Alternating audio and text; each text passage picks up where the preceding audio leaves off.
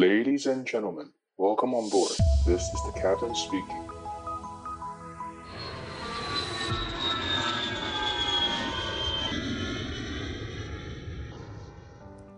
Hello，大家好，欢迎收听机场广播，我是可乐教官。今天的录音时间是二月二号的凌晨，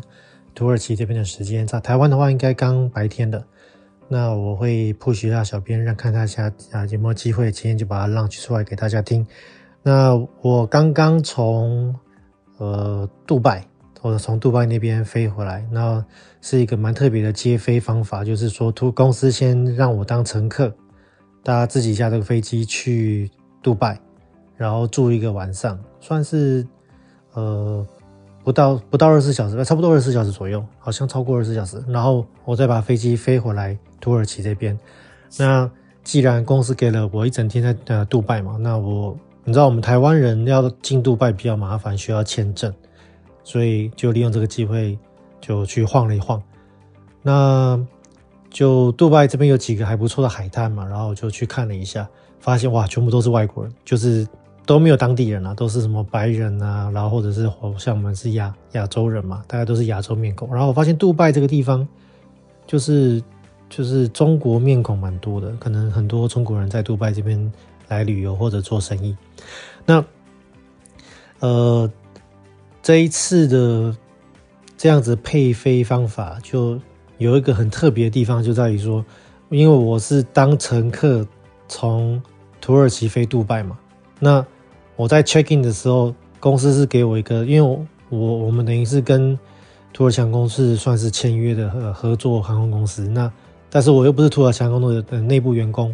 所以他们就把我当做一般乘客嘛。那一般乘客，你的登机的时候，你就需要有杜拜的那个呃 visa。那我没有，然后我就跟他尝试跟他解释啊，叭叭叭叭讲了一堆。后来他们终于搞懂了，然后也跟他们的上司联络，也跟杜拜当地的那个土耳其航空的这个人员联络上，然后最后终于搞定了。搞定之后呢，就要帮我 issue 那个 boarding pass 嘛，就是登机证。那他在输入登机证的时候，他印就印不出来，因为他里面有需要填写我的这个呃 visa，我的那个杜拜的 visa 号码，他就是填写不出来，所以他就最后就用那个，他就直接从印表机里面拿了一张空白的 boarding pass，然后就用手写写了一张，然后他们又怕说那个海关人员会觉得说啊，这个就是应该说护照查验人员会觉得说啊，这个 boarding pass 是不是有问题，所以他们还派了一个工作人员跟我去一起去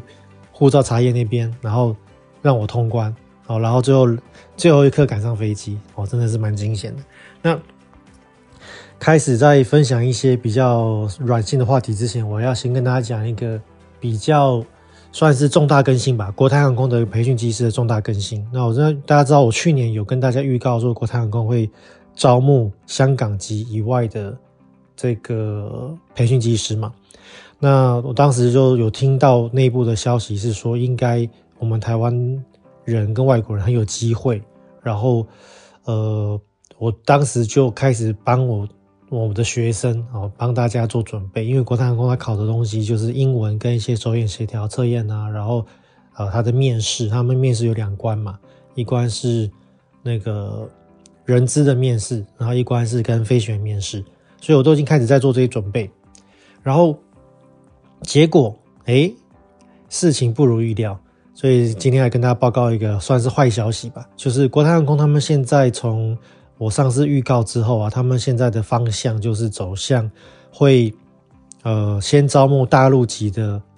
呃培训机师，所以现在那个大陆队的呃毕业的，就是应届毕业生还有刚毕业的学生，他们现在就是都有收到那个培训通知，应该不是培训，应该是说收到考试通知，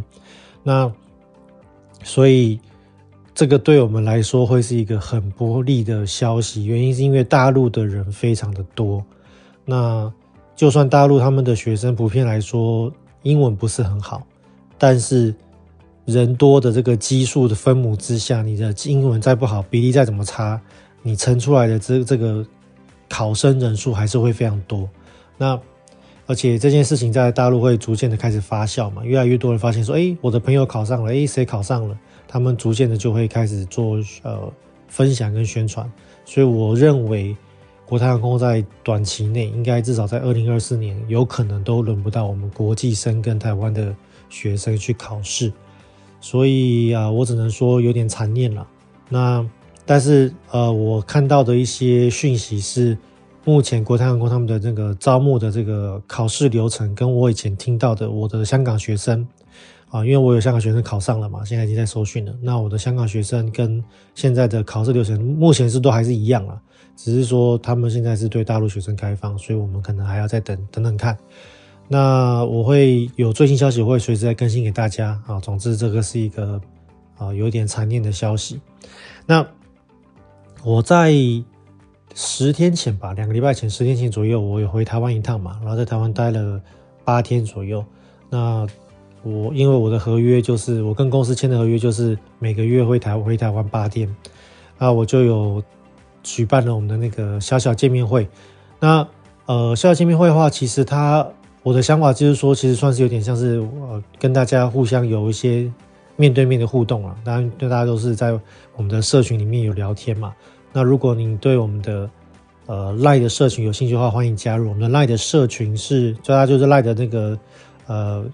就是社群那边，然后就打机长广播就可以找到我们。那我们目前的题目本来是 A 三八零嘛，我们现在已经换成七四七，所以记得空中女王的话就是波音七四七，好，所以你只要打 B 七四七、七四七都可以。那因为我们现在那个烂的社群很多那种广告仔啊，然后很多那种诈骗仔，所以记得就是说，如果你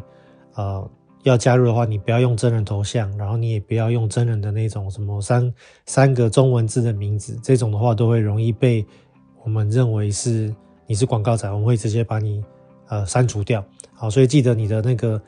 呃头像跟你的名字不要用真人的名呃照片跟名字，好，这个会容易被我们删掉。好，那分享完这个坏消息之后呢，那我再来讲另外一个事情，就是呃之前有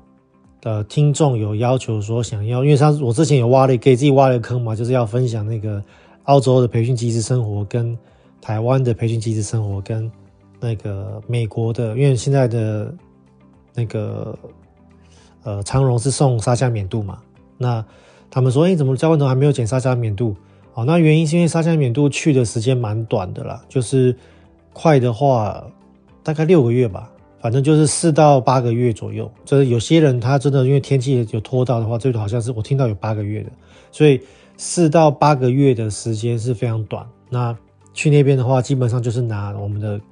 美国的 PPL 就是美国的个人驾驶执照，然后然后会这个在过这个中间的过程会带一些那个仪器飞行资格的一些观念啊，这个在美澳的话都差不多是这样，就是你在 PPL 的过程中，你就会学一些仪器飞行的这个观念跟呃方式，那但是并不会去考照，就是说单纯了解这个是什么是仪器飞行资格，什么是仪器飞行，那。呃，沙县米度那边的话，我所知道的就是他们现在，呃，薪水的话就是有有提升上来了。就是我我有放在社群里面，我现在突然间忘记那个数字，然后我想说，为了我们录音的流畅性，我就不去查了。所以如果你对于呃在当地领的薪水有兴趣，你可以去看一下，大概基本上就是三四万左右啦，就是可以过活。那他们那边的话，是因为呃大家去那边是没有都是没有车嘛，就是属于无车阶级，所以。公司会周末的时候啊，会帮大家安排那个采买车。那这个采买车因为座位有限，然后要去的人多嘛，所以后来就是会变成演变到说，比如说你们这一请的人，好，那你们这一请的人就，比如说你们三个就派一个代表，比如说啊，我当代表，那另外两个他们同学要吃什么喝什么，就会把他们要的 list 给我，然后我就帮他们去采买这样子。那长荣他们在美国的这个薪水。还有加这个 allowance 就补贴，就是差不多加起来就是三四万左右了，就是可以过活，好，存不到什么大钱，但是可以过活。那因为公司本来就是包住嘛，所以呃基本上就是算是呃大家就是专心去学飞啦，这很时间很短。那长隆呃长隆宋特沙加冕度那个算是自己的飞行学校，那他们现在呃他们本来就一直就是飞 DA 四十的飞机嘛。那他们现在还有收一些 CPU 学生，But anyway，反正，嗯，我是觉得看待以平常心看待了，就是它就是一个正常的飞行学校。然后呢，它算是有点独立的一个他也有他自己的招生的压力嘛。那但是他是基本上只要有收培训机师的航校，都会以培训机师为主，因为通常航校都会跟航空公司签说，哎，我要你的必须以我的学生为主，然后你必须要优先训练我的学生，然后我们都有个 schedule 的压力在，所以他们基本上都会以自己的学生为主。那长隆那边的在外国受训啊，他们的制度是这样子，就是你可以最多吃三张红单。那这个红单是什么意思呢？它其实也不是红单，它是 pink，它是粉单啊。那这个红单的意思就是说，它你的比如说你需要加课，或者是你的某一次考试 fail，然后公司对你的这一次 performance 不满意，那他就会给你一张红单。那这一张红单吃了之后呢，你就必须有相对应的加课，然后想说你补考的，再重新加课再补考嘛。那从你加就是开始飞行到你。在美国沙加缅度结训，你的最多紧绷就是三张红单。那这三张红单呢，我常看到有人吃的地方就是在于第一个就是单飞啊，单飞一个地方有人会吃红单。那呃，因为其实我们培训机师单飞的时程都算蛮短的啦，所以其实我都是会建议我的学生就是可以多去提早练习。那外我已经分享过很多如何提早练习那个飞行的部分嘛，因为我们飞行分三个面向，就是 aviation、navigation、communication。啊，就是 aviation 就是指你如何去操操控飞机，就是讲白话也就是飞操、飞行操控。那 navigation 就是你要如何知道飞机相对的位置，比如说我今天起飞之后，我要怎么转才是所谓的 downwind 第三边。那我在哪个哪个地方我要转 base，我在哪个地方能够正对跑道，这个就是所谓的 navigation。那最后就是 communication，就是你对于你跟航管之间的对话。那呃，很多人误以为说啊，我跟航管之间对话是英文，所以我英文好就 OK。那其实不是。那其实航管这的对话它是有一点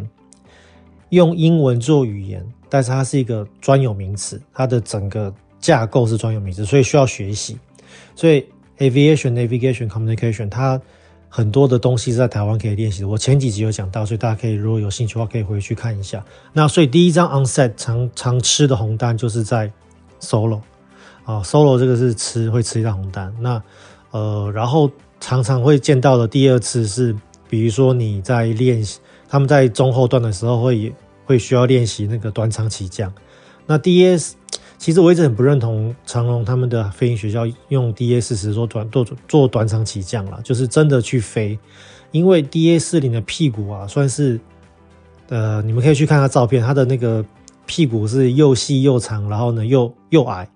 它跟 Cessna 一七二这种传统的飞机比起来，它的那个屁股啊非常非常低，所以如果你真正的去想要练习跳狗链短，就是短场然后软草地起飞这种效果啊。你很容易就是拉杆拉过头，然后把那个屁股撞到。那屁股撞到是小事情，因为他们 DA 四十的话，它的后面有那个尾橇，它是有一个怕你撞到屁股的那个 device 哦，所以它它它它这个尾橇是有具有防磨效果。但是问题是你只要撞到了，公司就一定会那个航校就一定给你一张再一张红单。所以如果你的单飞没弄好，就第一张了嘛。然后你这个。比如说这个 soft field 呃 s o f i a 呃 s h o r e field soft field 没有做好，你又吃第二张。那通常在 P P O 前戏的那个校内考、校外考，呃，有时候哎，你一不顺，第三张然后就没了。所以通常很多人就会卡在，比如说 short field soft field 就吃了三张，第三张，然后或者是比如说你是在呃前面两张了，然后你在那个考 P P O 阶段，你又吃了第三张，然后就拜拜。所以这个真是蛮可惜的，所以我才后来才会。呃，我在很早期知道一些学生他们在国外飞行的遇到一些状况，所以后来我才会在台湾养了一台那个嘛，养了一台我们的 Sling Two 的这个，我都把它叫教练机了然后。但是我们民航局是把它叫做超轻超轻载具。那超轻载具，但是其实在美国 Sling Two 这架飞机啊，Sling 这个飞机它是可以拿来考。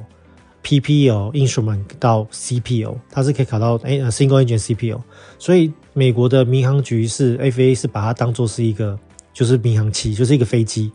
然后它可以注册就是 N 字头，就是美国大家知道美国的飞机都是 N 字头的那个尾号嘛，就是有点像我们的牌照号码。那比如说你去做联合航空的七一七啊，你去做达美航空的三二一，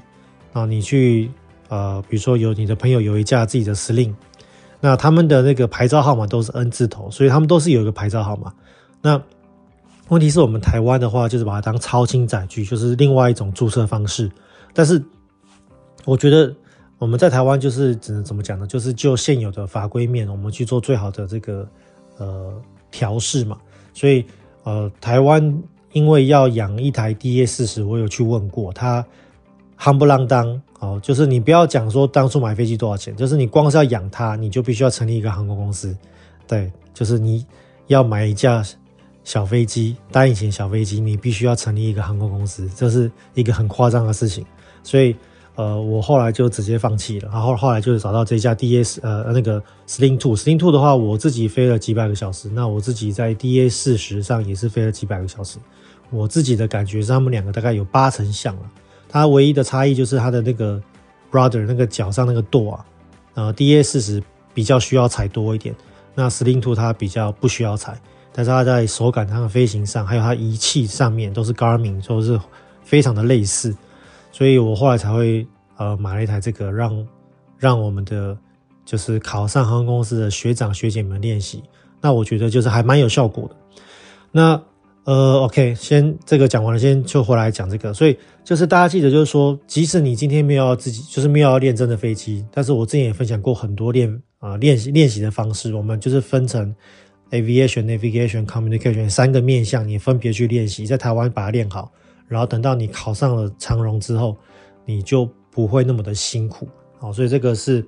在沙加米度那边的飞行啊，就是他们那边比较多人 fail，就是因为吃了三张红单嘛。那这三张红单就是这三个阶段都蛮多人吃红单的，所以大家你只要其中一个阶段的红单你少吃一张，你就可以顺利毕业。好，所以这个是给大家的一些小小的。建议我就是要真的要多准备。然后那天我从台湾啊，我应该说我从香港飞回土耳其，我们公司帮我买直飞的机票，然后也刚好是的自己家的飞机的机票。那后来我就看到一件事情，想跟大家分享，就是大家知不知道，我们比如说像我做土耳其航空，那我他们派了一架，比如说七七七，从土耳其伊斯坦堡飞到香港。然后呢，它飞机落地之后会地勤休整，大概两三个两个小时左右，三个小时之后，它会再飞回土耳其。那当然，这个中间飞行员、空服员都会更换嘛。但是飞机是本身休息一下之后就会走，重新清洁完然后就会走。那大家有没有想过，就是说，如果像这样的飞机飞行，当我比如说我是乘客，我上飞机之后，我吃的这个飞机餐，它到底是从哪边生出来的？有没有想过这个问题？那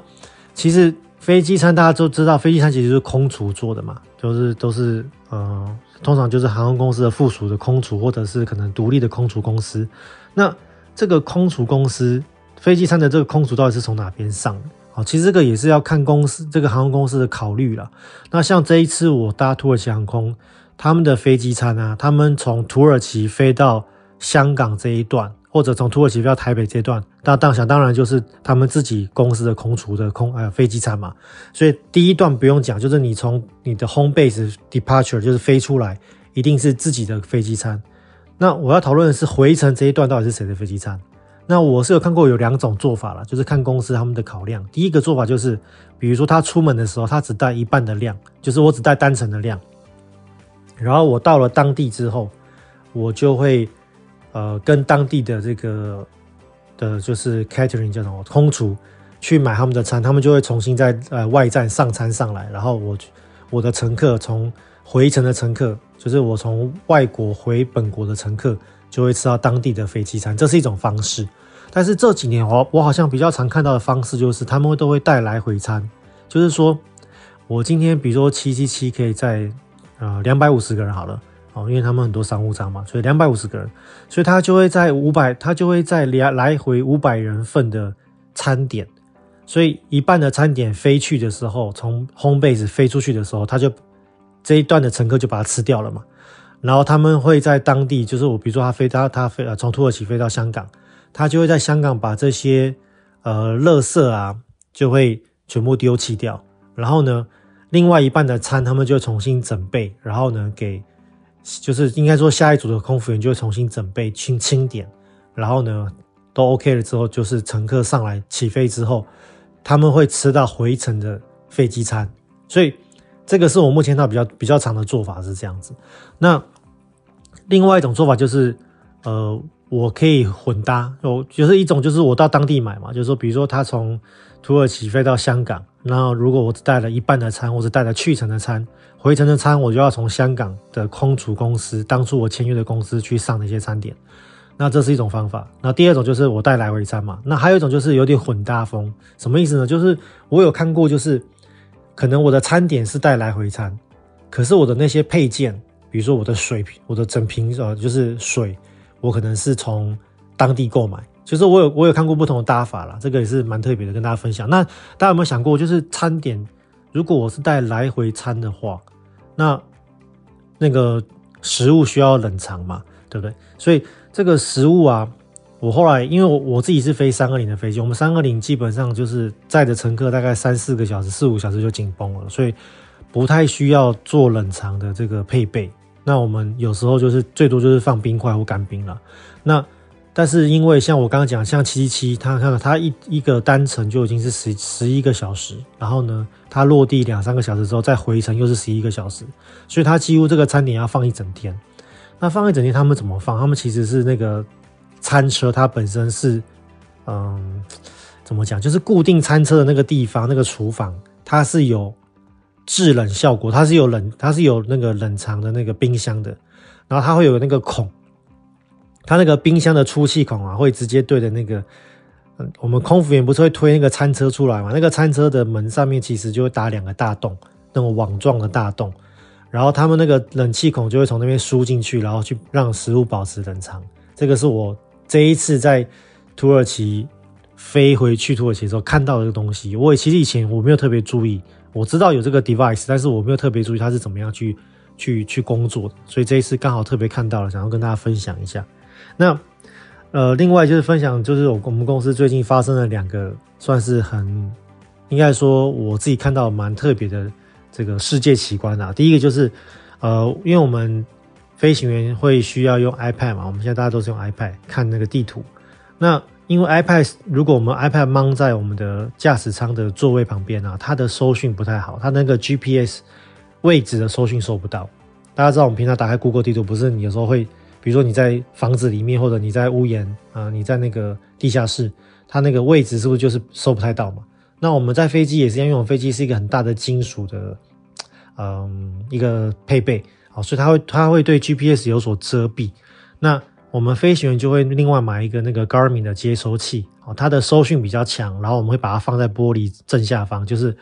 我飞行员的前面的那个仪表板的上面，然后玻璃的下面，然后它就会间接的帮助我们的那个 iPad 做收讯，然后那个 device 会跟我们的 iPad 使用蓝牙做沟通，把那个位置资料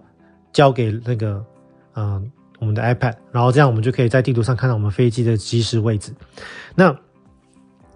最近我公司有一个飞行员啊，他有点夸张，他就是他就是做这件事，他就是很平常嘛，就啊，我带这个 Garmin 的 device，然后他去了印度，然后他就他就直飞了嘛，飞完了，然后他在下飞机准备要进重新回到印度海关的时候呢，他就被敲出来这个 device，然后就说，哎，你怎么有这个 Garmin 这个 GPS 这个收接收器？这个在我们印度是违法的物品。然后最后他就被拘留了，然后被就关到小房间去，然后对方就跟他解释说，你这个是违法物品。然后最后，呃，当然就是因为他是算工作人员嘛，所以最后当然就是公司赶快找那个当地的航空公司客户帮他把它弄出来了。啊，弄出来之后，但是他那个 device 因为是违法物品，就被印度政府没收。所以我第一次发现说，哦，原来在印度 Garmin 的这个 GPS 卫星居然是法规上是违法物品。好，那讲到这个神奇的违法物品，其实，呃，在很多地方都有一些特别的违违法的事情啊。比如说，像那天我听到我们同事讲说，因为我前昨天去杜啊去杜拜嘛，他说在杜拜啊，如果你是喂喂食流浪猫，好像是违法的。好，这个这个也是听我同事讲的。等下我去在 Google 查一下，有错有错的话，我在下一集再跟大家做更正。那还有比如说，像我之前在科威特飞几个月嘛，那科威特第一个就是。你的那个酒不准带。而且科威特他们他们查这个酒啊，查的非常的严格哦。他们怎么查？他们是通常很少有机场会专门去查飞行员跟空服员哦。比如说我们今天飞去飞回嘛，那我飞去飞回，你查我没有什么意义啊。但是他们在科威特哦必查，他们就是会用 X 光扫描，然后他们的 X 光机应该是有做特别的设定，只要是那种小瓶子的玻璃瓶，看起来像酒的。都会被 highlight 出来，然后就一定会被你要求打开箱子看那个是什么东西。然后之前我们就我们的我们公司的空服员，因为都是大家是东南亚空服员嘛，他们就你知道鱼露嘛，就是东南亚人吃鱼露。然后我们的空服员就带那个鱼露上飞机。然后呢，每一次下飞机，只要他只要是被敲书，就是被敲包包说你这个书东东西拿出来看，这个怎么这是什么东西？通常都是鱼露。我大概十次里面。比如说我飞了十次，大概有两三次会被拦下来。那两三次呢，被拦出来的人都是鱼露，不同的人，大家都是鱼露。然后我想说，靠，那你明明就知道这个东西会被人家敲出来，然后被人家问，那你为什么不给他换个包装或者是怎么样的？反正就是因为鱼露的那个就是玻璃瓶嘛，看起来就很像酒。那后来海关他们也学乖，他们就是哎看到这个哦鱼露好可以走，哦所以是这样子。在科威特的话，就是你私人带酒的话是违法的。那当然我听说科威特他们。呃，有特许的公司可以进口酒，但是非常非常贵。然后好像这个公司就是属于那种皇家成员，就是自己在买卖的公司啊。所以这个他们就在戏称说啊，那因为在科威特酒是绝对不可能合法化的，因为呢这样子的话呢，皇家成员就没有办法赚钱。好，这个是听到的一些成都市传说了，大家听听就好。那在科威特还有一个很奇葩，就是科威特明文规定那个同性恋是违法。好，这个也是让我觉得有点呃傻眼的地方啦，就是他们直接明文规定同性恋是违法，而且是有罚则的。然后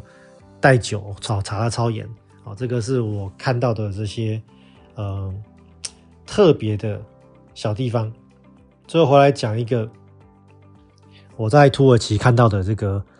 呃特别的事情，就是我。因为我前一阵子我刚我最近刚换 iPhone 十五嘛，就是希望它能够给大家带好带来更好的这个拍摄。不过拍摄拍不好，通常是我的技术不好啦，不是因为不是因为手机相机的关系，是我自己技术不好。但是我我有在尽量学习的。那 anyway，反正我最近换了 iPhone 十五，然后我在土耳其当地啊，我看到那个 iPhone 的价格，我有点傻眼。像我换我是换 iPhone 十五 Pro Max 最大支的，然后容量最大，因为。我没有办法用 iCloud，我以前我我以前用 iCloud，我就发现说，我每次在空中没有网络，我要开照片的时候，比如说我要给机长看照片的时候，全部都开不了，因为都是糊的嘛。它就是一个很小的 resolution，然后它你点它的时候，它会去连接网络下载原版的照片下来给你。但是因为我是在网我我是在飞机上，我没我没有办法开一个照片，所以我现在就是直接买最大容量，然后就不要用 iCloud 上传，就是我在我的手机保留最佳解析度的照片。那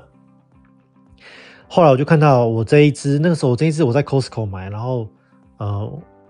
我还没有算折扣，就是原价就是五万六啊，我记得。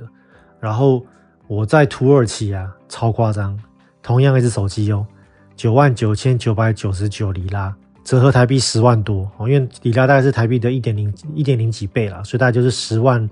零三千零五千左右。然后我就想说靠。我这一只手机，我在台 Costco 买五五万六，然后我还可以有那个什么 Costco 黑黑卡，还可以折两三趴嘛，所以这样折下来可能是五万出头。然后在土耳其，同样一只手机卖九万九千九百九十九里拉，就是十万多台币嘛。诶，这个是一个好生意哦，就是靠这个就靠这个赚钱就好了，我不用开飞机了。后来我就想说，哎，那来来做这个生意好了。结果嘿嘿，人家土耳其政府不是笨蛋啊，土耳其政府它其实 iPhone 卖到这个价钱，是因为土耳其政府它对于呃，智慧手机它有收很重的税，所以每一只手机啊，你要进口土耳其啊，你要缴这个税，你要开通那个呃，你要你要进口要缴税就对了。然后它这个税呢是大概台币三万三、三万四左右，就是三万二点三万二里拉了，就是要三万三、三万四左右。那所以我们台湾买五万六的东西，然后你加上那个税三万二左右，就是大概就是呃九万块嘛，八万多九万左右。所以其实。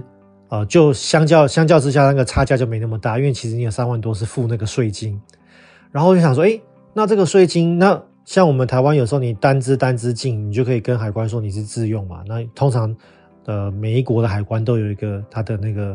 allowance 在。我想说，诶，那如果我每一天，因为我是每个月会来回一次啊，那如果每个月带一次，我也是赚个几万块，那感觉也还可以嘛，对不对？我就开始开始查，诶，结果土耳其政府超强，土耳其政府呢，他们这个三万二的这个税呢，它是给你绑定我们的手机那个 IME IMEI 码，所以就是说你的你只要插上了土耳其当地的 SIM 卡。像我是外国，我是外国人嘛，然后我是外国手机，但是如果我去土耳其的那个电信局，或者比如说啊，土耳其的电信，我买了一张 SIM 卡插进去之后呢，它就开始倒数计时喽。就是我这一只手机的 IMEI IMEI 码，它对应的这个土耳其门号啊，对应的就是在土耳其整个国家注册，它就是开始倒数计时一百二十天，一百二十天之后呢，你如果没有缴这个三万二里拉的税，他说台币三万三、三万四，它就直接把你这个码直接 ban 掉。不准你这个码再连接到土耳其的电信的所有电信公司的这个网络，超屌！所以，那你被你被你被 block 住了之后呢，你就必须要带着这个钱去土耳其国家的就政府单位去把这个税金缴掉，他们才会从系统里面把你这个码拉拉掉，让你可以重新注册他们那个门号上网。所以我觉得这个土耳其政府真的是超屌的，他们为了收钱啊，真的是无所不用其极。好了，那。我们今天就分享到这边。那我再来还要再飞科威特，哎，这样子有点回，有点像回娘家。因为我以前在科威特飞了好一阵子嘛，所以我在啊、今天晚上的话，我会再飞一趟从土耳其飞科威特。那飞完之后，如果有什么新的消息，培训的新啊培训机制新消息，再告诉各位。那我们就下次见了，拜拜。